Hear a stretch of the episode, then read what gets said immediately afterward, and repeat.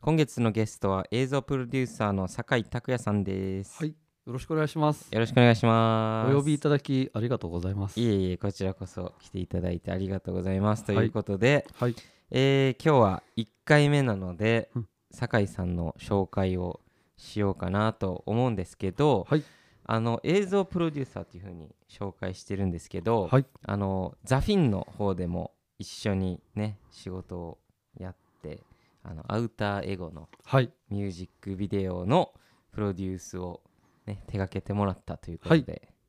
その時はお世話になりましおた。世話になりましたちょうど1年前ぐらいですね。そうですよね、はい、いに21年のはい、 11月ぐらいですかね公開が11月ぐらいだった記憶がって。ことは10えなんか結で構ねキツキツでしたねそう、き撮つ影きつなんですよ。撮影がね、10月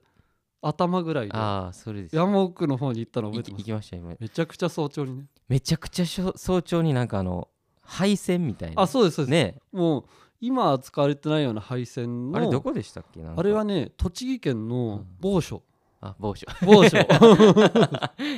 なんかねすごいこう線路が使われてない線路があってそうです、そうです。でなんか駅があってそうそうそうみたいなでなんかすごいね山の中でうん、であの森のシーンとかあの辺で撮りましたよねそうなんですようね、ん早朝は結構いい感じに晴れてたんですけどだんだんちょっとね雨降らまあ小雨ぐらいだけど、あーはいはいはいちょっと曇ってきて曇りましたねあの森の中のシーンの時にちょうど雲が出てきて、うんちょっと怪しい感じがね、あ確かにちょっちとちょうどいい感じの MV の印象にね、確かに確かにちょっと重なってというだってあれ森の中でめちゃくちゃ晴れてたらちょっとちゃう感じになってましたそうなんですよ多分木ね漏れ日とかちょっとさしちゃうと思うんねで、ねちょっと平和な感じになっちゃってましたもんねそうなんですよね、うんなんかねあの楽しかったですねあの楽しか撮ったで影すも、ねそれが酒井さんとの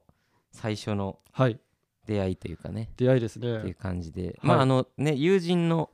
あの人から酒井さんを紹介してもらってその時そのアルバムのアウターエゴができて映像撮ろうかなみたいなうんね、うんうん話してる時にその三浦君っていうねカメラマンのはい友達が、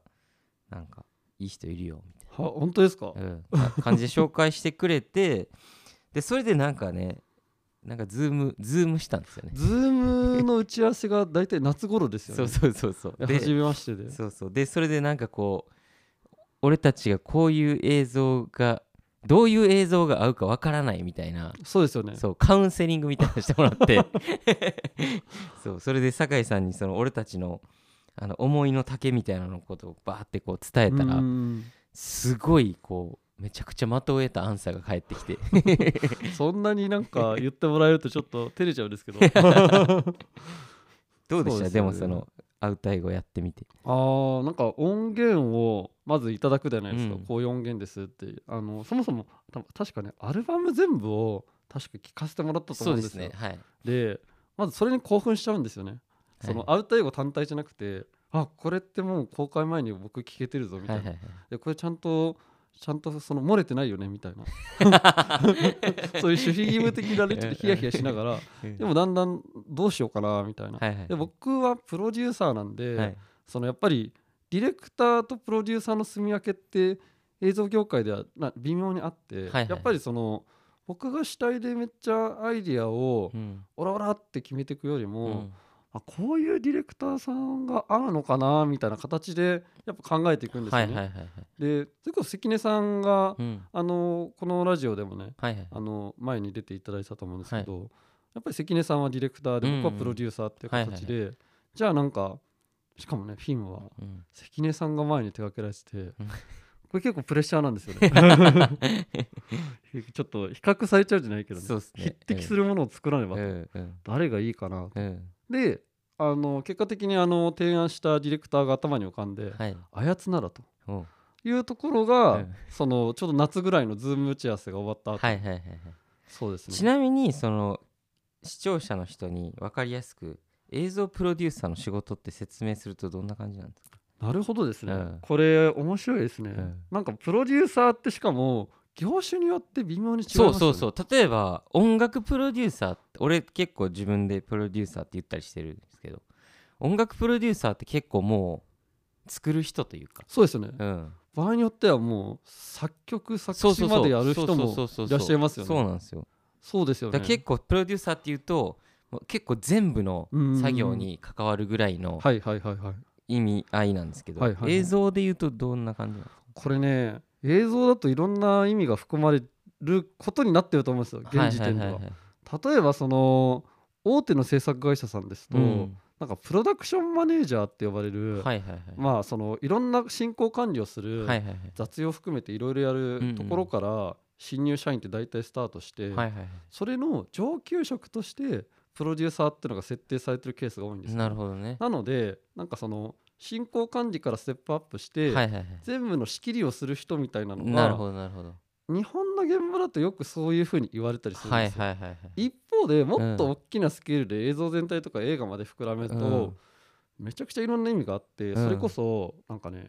ハリウッドとかになると、うん弁護士とかからプロデューサーになる人もいるみたいなこと聞いたことあるんですよ。へえこれちょっと僕があやふやだからねはいはいはい ちょっとでもね聞いたことある な、うんでそのやっぱりものづ映画作りに携わる、うん資金面とか契約に強いプロデなュるーサほどーねとか、はいはいはいそもそもあとその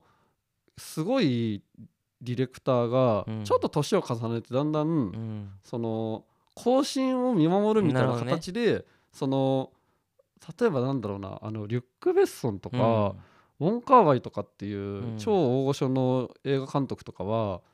いろんな映画祭とかにも出たりするんで、はいはいはいいろいろそういうお金を出してくださる人とか映画関係者とのコネクションがあるから、その例えば若手とか面白いディレクターがいた時に、その人の映画作りをプッシュするっていう意味でプロデューサーを大御所なるほのどね昔のディレクターがやったりとかはいがはいはいはいあったりとかで結構いろんな動き方があるんですよ、なるほどねプロデューサー一つの。はいはいはい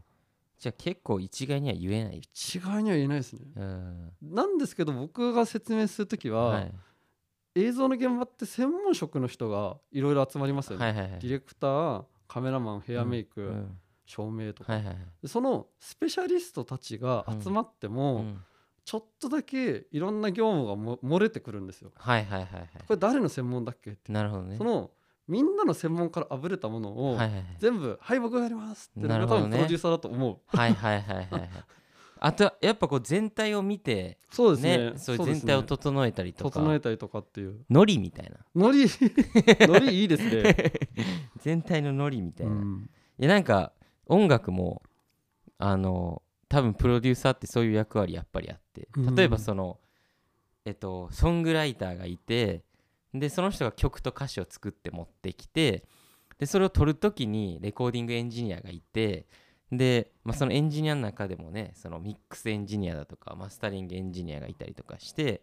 で、まあ、さらにはこうそれを演奏するギタリストがいたりドラマーがいたりとか多分専門職の人がいっぱいいて多分プロデューサーって多分それを全部見ながらうんこう最終の作品の完成をこうなんていうのこうシェイプしていくみたいなうん結構イメージがあってうん結構もしかしたらそれに近いとこもあるのかなっていう。究極それですね。ううんんでもなんかハリウッドとかあの最後のあのなんていうのあのエンドロールとか見てるはいはいとはいはいプロデューサーっていっぱいいますよ。そうなんですだからなのでさっき言ったみたいに、うん契約方面ばっかやるプロデューサーとか、はいはいはいプロデューサーのチームの中でもなんか役い割やなるがほどね。分かる分かるって聞いたことあるんはですいはよ、いはいやっぱアはイディアにコミットするのがメインのプロデューサーい。となるほどかなるほど。映画祭回ってお金集めしてくる人とか、はいはいはいはいもう本当チームを束ねて進行管理だけに専念するとか、はい。っなるほどね。てのは聞いたことがあるよっていう、はいはいはい。僕ねハリウッドの現場一回も入ったことない からでもそんなこと聞いたことあるよ、はいはい、なるほどなるほどじゃあまあ一概にはまあ言えないとうん酒井さんはでも自分をうんどういうプロデューサーと捉えてるんですか、僕なんだろう僕はなんかその多分僕の役割どころの一番あのいくつか多分重要な部分があって僕はいはのいプロデューサー業だと、まず、えっと、この案件めっちゃ面白いよっはいて、はいはいディレクターを口説く瞬間おやっぱみんなそれぞれ言わないだけで同時進行でいろんな案件抱えてる中で、ーはいはいはいあ酒井さんの案件やってみたいかもって思わせなるほどねでその思わせる時うに、ん多分僕なりにちょっとその言い方とうか、んそのなんか多分持ってき方があると思うんですよ。はいはいはいはいでそれで多分企画のファーストステップを実は作ってるかもってたまに思うなるほどねさりげなくだからはあいはいはないたに自由にやっていいよっていう裏でその発射台として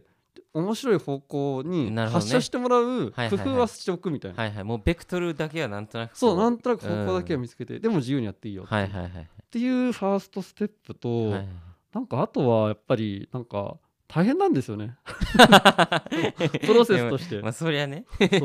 それをなんかみんな息切れせずに、はいはいあの頑張れっていう なるほどねなんか指揮者みたい指揮者みたいな感じ ですね、ななるほどねもう頑張れだけだとねみんなへこたれちゃうんで、はいはいはいどうやってやっていこうかなとかねなるほどだからいろんな問題が起きた時にそれを解決していくのはいはいはいまあそういうね